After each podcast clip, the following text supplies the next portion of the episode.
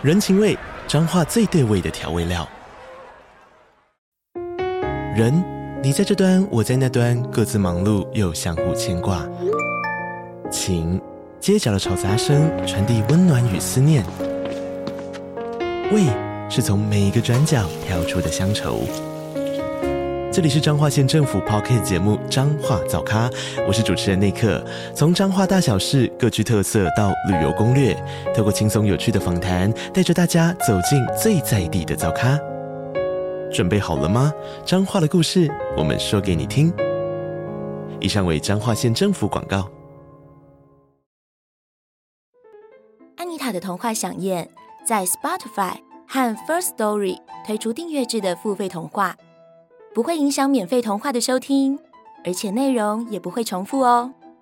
好听的故事就在安妮塔的童话饗宴。Hello，小朋友们，我是安妮塔老师。你们喜不喜欢侦探故事呢？今天安妮塔老师准备了一个中国古代的侦探故事，要来跟大家分享。这个故事叫做《山神办案》。很久以前，有一个老爷爷，他的女儿叫胭脂，长得非常漂亮，脸蛋白里透红。城里有许多年轻人都想娶她为妻，可是胭脂都对他们不理不睬。而这些年轻人当中，有一个人叫毛大，整天只知道打架闹事，胡作非为。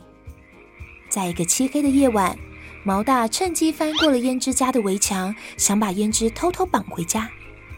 他蹑手蹑脚地穿过了花园，来到胭脂的房门口。这时，胭脂正坐在灯下，手中拿着针线，正在绣花。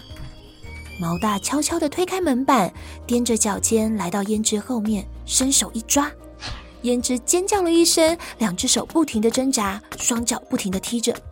毛大一不小心碰倒了桌上的油灯。滚烫的灯油泼到了毛大身上，痛得他哇哇大叫，只得松手，赶紧逃走。老爷爷听到了女儿的尖叫声，连忙跑过来，在门口刚好和从屋里逃出去的毛大撞个正着。老爷爷平常身体就很衰弱，被毛大这么一撞，倒在地上便昏了过去。幸好这个县的县太爷既聪明又仁慈，判案更是公正。胭脂见到了县太爷，将事情说了一遍。可是当时房里很暗，根本看不清楚怪人是谁。再说老爷爷还在昏迷着，就更难查明了。县太爷听完整件事情后说：“好孩子，别难过，现在你先回家照顾你爹，我一定会替你找到坏人。放心回家去吧。”但是这件案子非常麻烦，一点线索也没有。怎么找出凶手呢？这天晚上，县太爷在书房中走来走去，思考着抓犯人的办法。忽然，县太爷拍了拍脑袋，开心地说：“啊，有了！先从所有追求胭脂的年轻人身上调查，坏人一定就是其中一个。我有办法让他不打自招。”第二天，县太爷叫手下将那些年轻人调查清楚。发现他们大部分都有正当的职业，品性也还可以。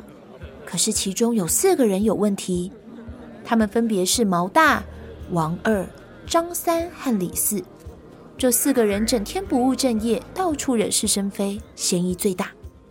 县太爷把这四个人找来询问，可是没有一个人承认犯罪。当晚，县太爷悄悄派人到山神庙去。